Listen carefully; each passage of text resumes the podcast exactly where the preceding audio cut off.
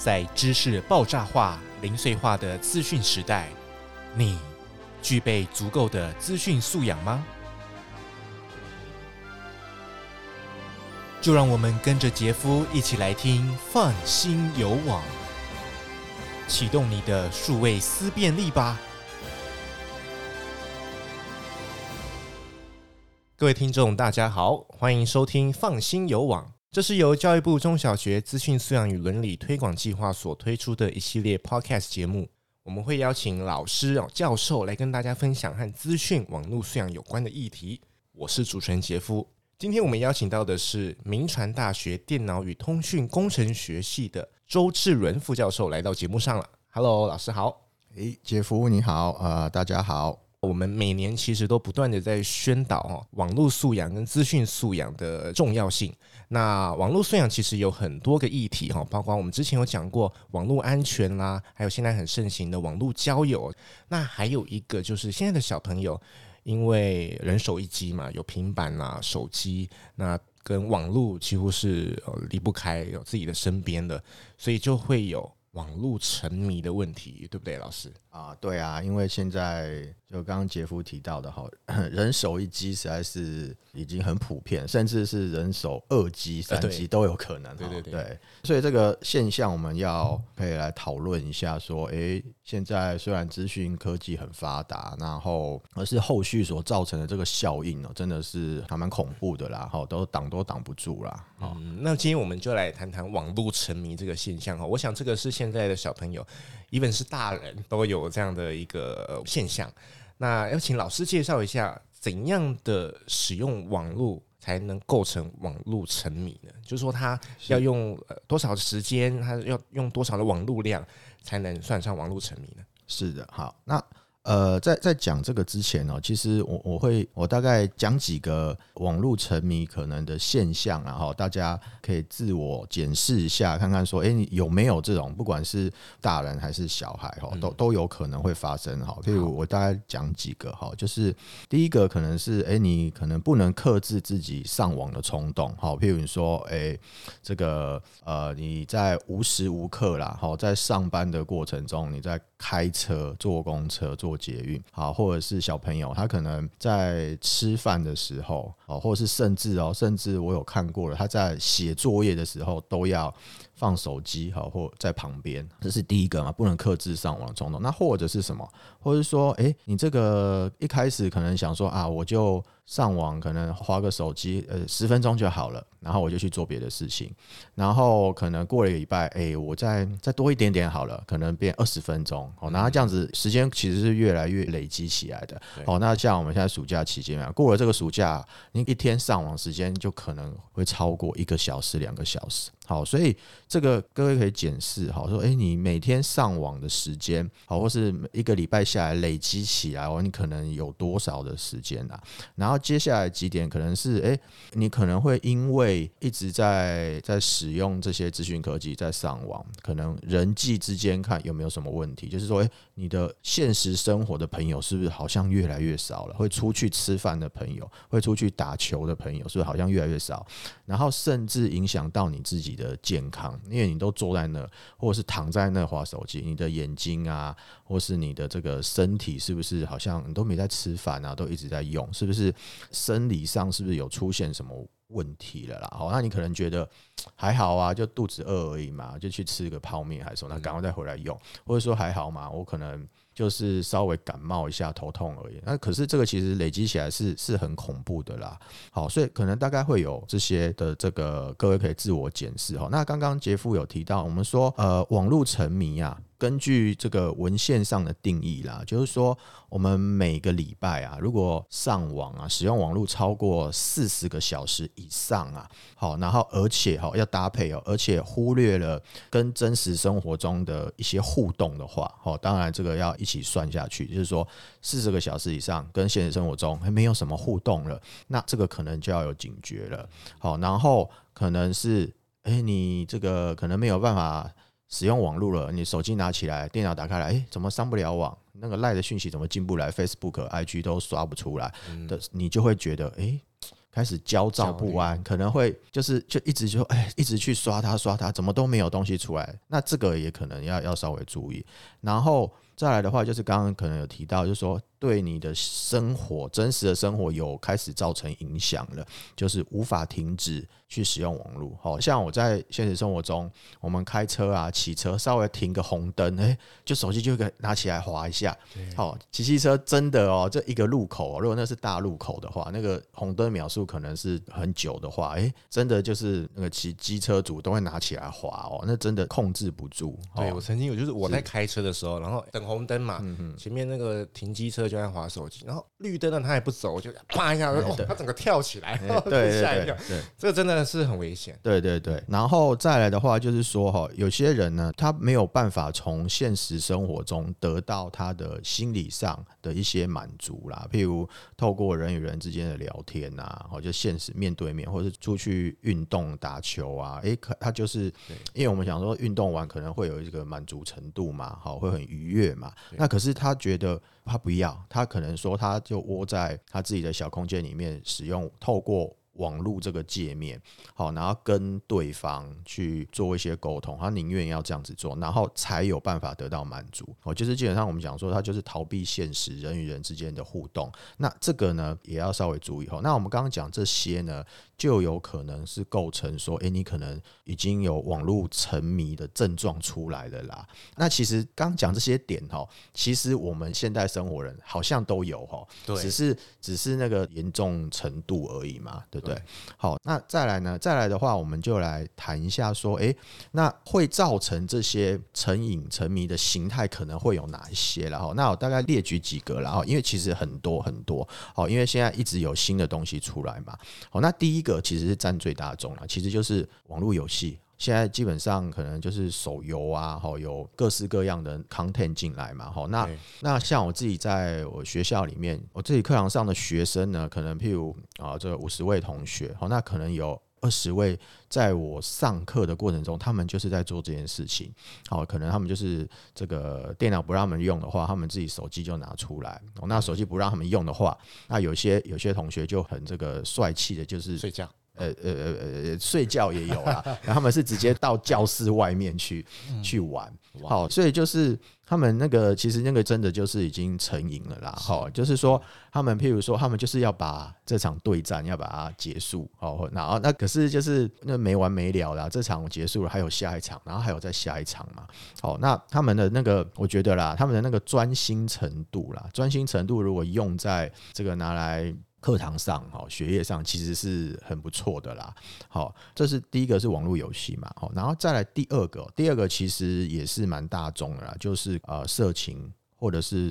呃可能是那个呃赌博的赌博的弈呃那个叫博弈，现在叫博弈嘛，博弈类的网站。好，那这个其实我觉得啦，比那个游戏哦，刚刚讲第一个游戏的那个入侵程度更严重了，因为哈，因为他们就是。他们就是要赚钱嘛，好，然后所以呢，可能有些小朋友真的不知道，你点了某一些网站以后，哈，他可能就会有一些资讯安全上的疑虑，然后他就是可能在你的电脑、在你的手机上有植入一些东西，然后他就一直会有那个广告啊，哈，一直有有网一直跳出来，一直跳，一直跳，好，那所以有些。比较经验不足的使用者啊，会开始觉得哇，怎么一直有好看的内容一直跑出来，然后他就一直点，一直点，然后而且又大部分都是免费的，好，那所以他就会开始呃这个沉浸下去了，好，然后就会一直一直看，好，那甚至像刚刚讲博弈类的，他可能就是一开始他那个是有点像钓鱼式的嘛，他就是说一开始给你赢一点小钱，然后你就会投资下去，好，那那个。呃，那个十八禁色情类的也大概是这个样子啦。哦，因为大概处于这个年纪的的这个的使用者，他们对于这个方面就是其实就是没有没有办法抵挡这种诱惑啦。好，那再来下一类可能是什么？可能是社群网站的这个沉迷，然后那这个其实也是也是占很大众啦。就是一开始可能是 Facebook，到现在 Twitter，到 IG，好，然后到各式各样的这个社群媒体哦，那这个就是变得。说哈，我在呃各个场合去去演讲啊，或是在课堂上啊，都有询问过同学，或是询问过听的人哦，都会问他们说：“诶，就是请问各位哈，如果请你们哈一个小时不要去看 Line，或是不要去看 Facebook 和 IG 这些内容，你们可以吗？”好，那可能一样。这个可能班上一百位同学，大概只有不到十位举手说可以啊，可以啊。哦，剩下都是不行呢，可能十分钟不拿起来看一下，他们会觉得。好像天要塌下来，这也太严重了吧？对，十分钟哎，对对啊，因为他们就觉得，就是即使他们可能只是手机拿起来想要看个时间，因为现在现在的人可能不太戴手表了嘛，只是想要看的时间。那既然都看时间了，就拿起来划一下嘛，对对对，看一下内容嘛。好，所以刚刚讲的网络游戏啊、色情网站啊，以及社群网站啊，这些都是可能造成呃慢慢让你有网络成瘾的这个形态啦。那当然还有其他各式各样衍生出来的内容。啦，好，那所以像像像杰夫，你觉得你你可能会会有哪些？像游戏啊，还是社群网站啊？游戏我还好，还好。早期用电脑的时候，的确玩线上游戏，那时候玩比较凶啦。那现在手游反而比较不太玩。那就像刚刚老师讲的，我想这是大家都会有，就是社群网站、社群媒体的这个。但是我也不能说我算沉迷啦，因为我不会说我十分钟或一小时不滑，我就会怎么样，就会受不了。那顶多就是半天、一天，我会去看一次，去滑一下。哎，今天我的朋友们他们的过得怎么样？PO 了什么动态啊？我觉得这样应该还不算沉迷吧。哦哦，你你 应该还好，你半天一天真真的这个是算，我觉得算表现优良。可能是睡前，对 对，对，平常呃工作的时候或是休息的时候，反正也还好。嗯，那就是好好好好休息或者做别的事，因为其实你一直看的也没意义啊。我看到很多人，他们就是。也不知道自己在滑什么，可是他们就会想点，对对，点那个 stories、这个、那个那个动态，他们就想点，啊，也没有仔细在看里面是什么，就是想要把它划过去，当做他们看过了这样。这是现在年轻人或者是小朋友我发现到的一个现象。对，没错哈。刚刚杰夫有提到一个啦，就是说，就是其实他们只是可能是在无意识下去点。对，然后只是想要滑一下而已，更新一下而已，习惯可能可能就是一种无意义的动作，所以这个就可能会呃衍生到我再来要跟各位分享的啦，就是说哈，为什么哈他们会有这些就是沉迷下去，好，或者说会有变成。可能呃习惯性要来做这件事情的啦，好，那大概可能会有一些原因啦，哈，就是说第一个哈，第一个其实我觉得也是，其实这些原因都是还蛮还蛮这个叫什么，还蛮明显的啦，就是说，哎，好像真的是这样。就第一个就是说，他是要在这个不管是游戏里面或是社群网站里面，他要寻求自我认同。好，那通常这一类的人哈，他的现实生活中的人际关系啊，他其实是不太好的。好，然后。他会把这个呃现实生活的感情啊，或是注意力啊，或是情绪的这个出口啊，他会寄托在网络上。哦，那为什么呢？就是有可能是哦，有可能他本身就是这样子个性的人哦，他可能就是比较害羞，比较不会表达。好，这是一个。另外一个可能是什么？可能是他。早期啦，可能有被排挤，有被霸凌过，他就把自我封闭起来了。哦，这这是有可能的。好，那他在网络上会觉得，诶、就好像还 OK 嘛。我发个文，好，大家都会点 like 啊，都会觉得，诶、你很棒啊，你做得很好。那久而久之，他就觉得网络上的朋友才是他真的朋友。好，那有可能是这样。好，那他所以说。因为这个网络世界上的隐秘性啊，可以让每个人都是比较大胆的去做一些事情啦。好，他就试试看。那反而现实生活中，他就越来越躲避起来，所以他会想要在这个上面去寻求自我认同，觉得诶，我我很 OK。好，那再来第二个原因，有可能是就是人际关系的渴求。那其实跟第一个原因也是也是差不多的啦，就是说。现实生活中，刚刚讲他可能是呃心理上，或者是说他早期有遭受过什么不好的事情，哦，然后还有一个他可能是他的那个呃那个什么 physical 的条件可能没那么，他可能没有长得那么帅啊，那么漂亮，或是他觉得。在在世俗人的眼中，他就是不是帅的，不是漂亮，他不是高的哦，还是这个不是身材条件很好的，他就比较没没有自信，对对对，那他就会就会觉得啊，我我我很胖，我很丑，哦，他就一样不敢跟人家有太多的互动。好，那可是，在网络上呢，他可以他可以这样扮演不同的角色，像我们就是讲那个 deepfake 啊，好，那他那个其实你就是你想要扮成什么，你要扮成什么样的角色都 OK 嘛，好，所以有些人呢、啊，像我我有观察到，就是说他可能在 Facebook 他是一个一个很帅气的男生，然后可能到了另外一个游戏的世界里面，他可能变成一个。很娇弱的女生，因为她可能需要别人来帮她打怪啊，还是什么的哈，她就是可以转换她的身份啦。好，所以她就会觉得，诶，这样子好像不错，诶，都可以让大家认同，然后可以快速的。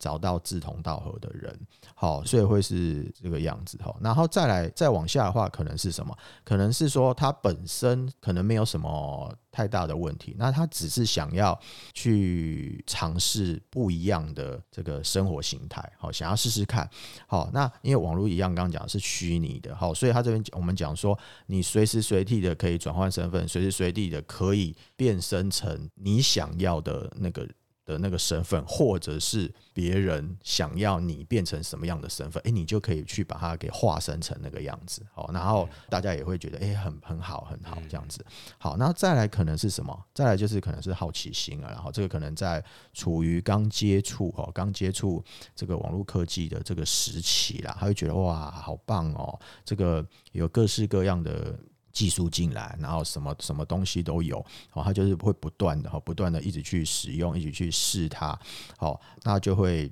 网络上面有各式各样的资源，不管是好的还是坏的，不管是真的还是假的，哦，他全部都会去看嘛，好，然后再来可能还有什么？再来可能还有一个就是同侪的压力，好，那同侪压力其实哦，其实也是一个很大的推动力啦，就是说，如果是你个人在做这件事情的话，可能就不会持续这么久，可是。你在可能在家里用，可能到了办公室，或是到了学校里面，大家都在讨论说，诶，我们可能刚刚讲前面那些游戏啊，或者是社群网站啊，那他们都在用嘛。然后他们如果有贴文，有做一些互动的话，那你自然而然的，你就会上去说，诶，你你也要做，就回复他一下，回应他一下，或是你跟他点一个赞。好，那久而久之，哈，不知道大家会不会觉得，诶，如果哈，如果你的同侪里面贴了一篇 po 文。然后你没有去点赞的话，你会不会觉得怪怪的？嗯，好，我不知道杰夫有没有这种感受啦。好，因为像有有时候我会觉得，哎，好像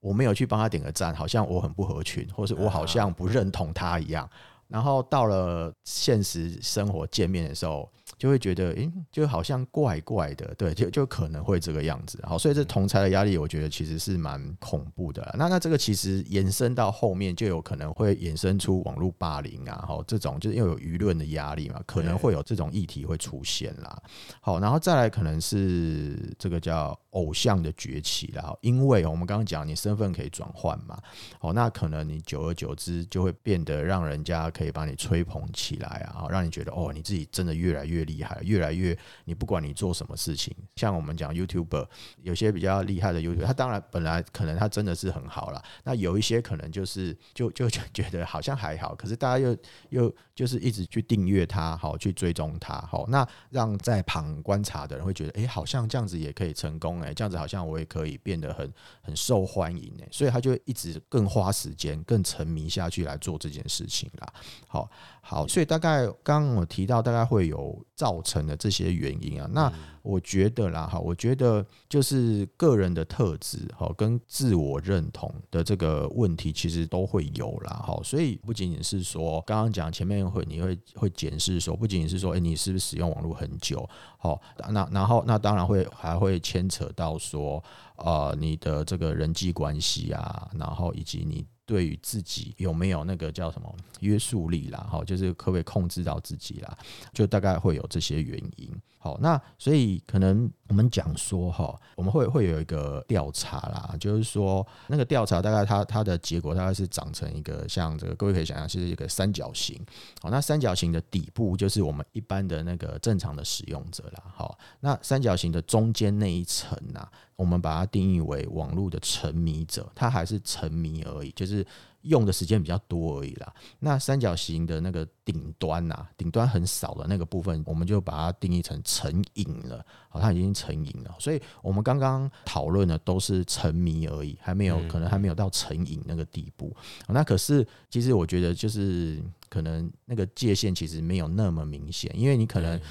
一直沉迷下去，再继续下去的话，譬如像我们现在暑假嘛，可能七月份你可能开始变沉迷了，到了八月份到了开学，也可能就成瘾了。那个过程其实是可以很快的啦。好，所以就是要稍微注意一下啦。刚刚讲了一些可能会造成沉迷的原因，我想各位听众也可以去思考一下，是什么样的原因，诶，让你变得这么爱使用网络，那你离不开网络呢？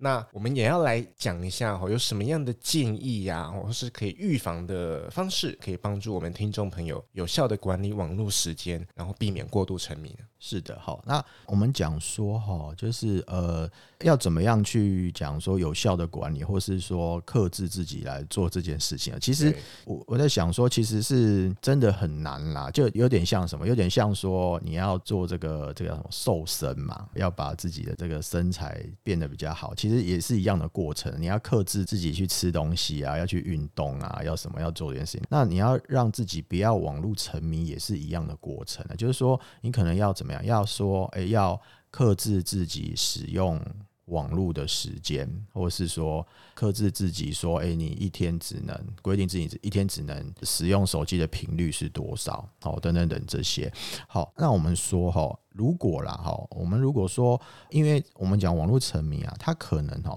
会有几个方面的影响啦，哈，可以试想一下，然后再回过头来规范自己，哈，就是说它可能会从行为方面会影响到自己，譬如什么？譬如你可能会影响到你的日常生活啊，就是你的不管是学业啊，或是工作上，好，譬如像工作上，像我我以前在业界上班的时候。我的同事啊，我的同事他就是，我现在回想起来，他这他就是网络游戏沉迷啊。好，他下班时间玩游戏。到了上班时间，他也在玩游戏。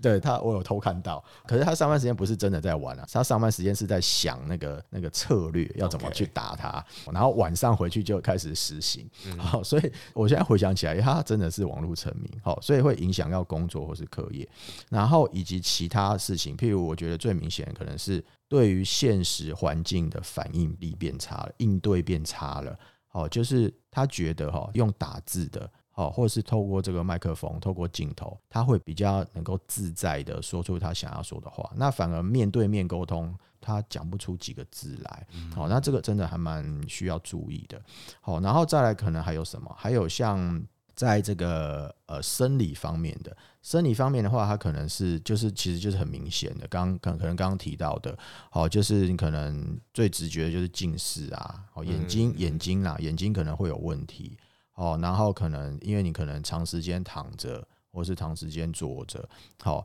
那可能就是整个身身体会手酸啊、腰酸啊等等等这些东西。好，那在我看网络上的资料了，再严重一点，你可能会怎么样？像有一些案例啊，它是直接可能就中风。啊，或者是脑溢血，哦，就因为我我想各位都有看过类似的新闻嘛，哈什么，对，他就暴毙了，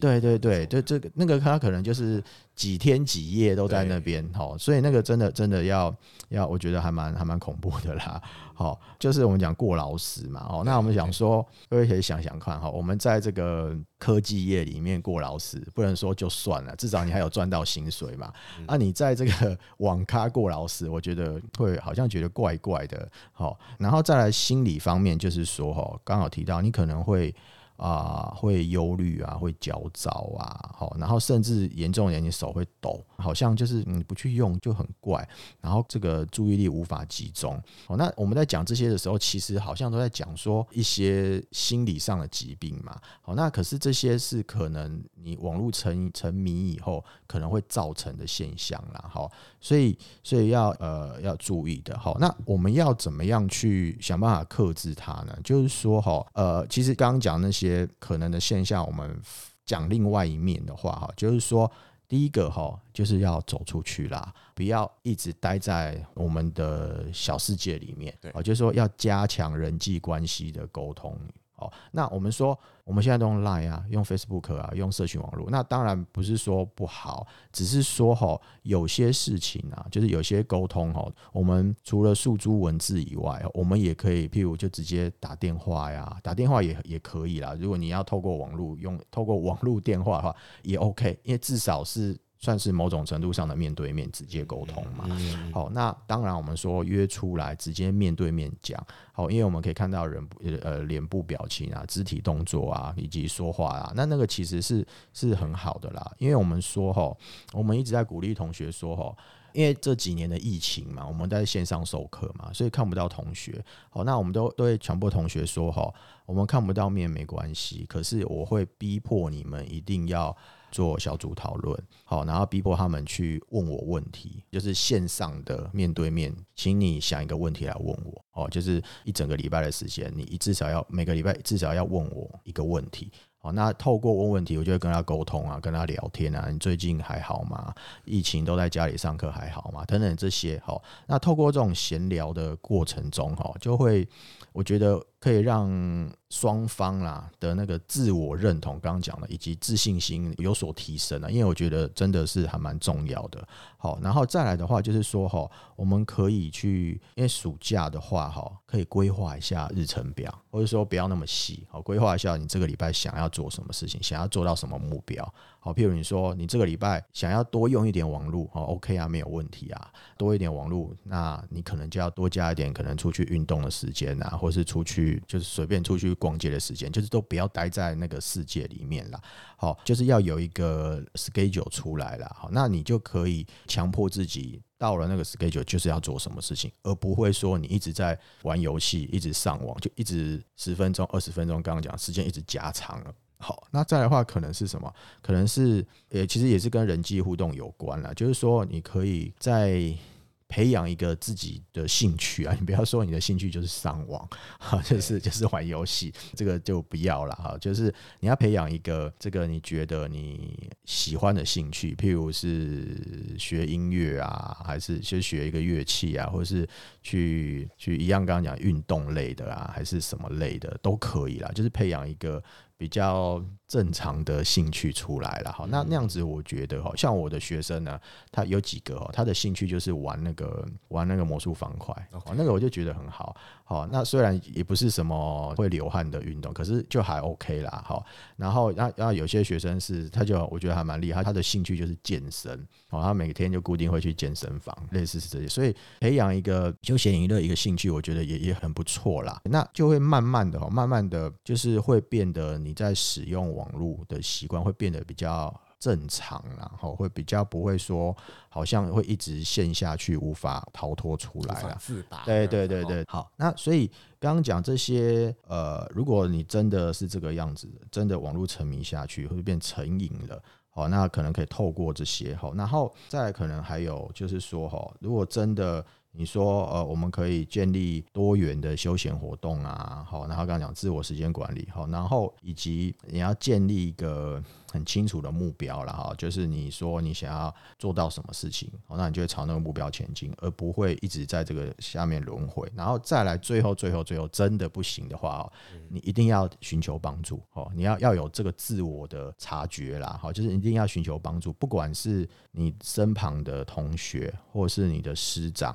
好，或是你的家人，好，那最后最后真的有遇到很严重的例子，真的都没有办法的话，就一定要寻求医师。我们讲的医师不一定是医院的医师，可能是那个咨商的，嗯，哦，咨商咨商师，然后也可以。那或者是直接就是身心科的医师。好，那在现在这边其实有很多啦，像我的学生啊，他们其实都会去找咨商师去聊天。哦，然后去寻求，不管是课业上，或者是像我们讲这个比较严重的网络上的这个问题啊都可以。因为我觉得真的是要自我察觉到的话，哈，这个寻求帮助是很重要的。因为这个已经不是一个什么会让你觉得哦，这个好好像不想让人家知道的问题了。因为这个其实很多人都有了。嗯，对啊。刚刚老师讲到那个要咨商的那个步骤，我想应该已经是很严重的啦。不过咨商的确是一个很好的管道。像老师您刚刚讲的，不管是你有感情上面的问题，或生活上的问题，或者是我们今天谈到网络沉迷的问题，我们都可以来寻求这个咨商啦哈。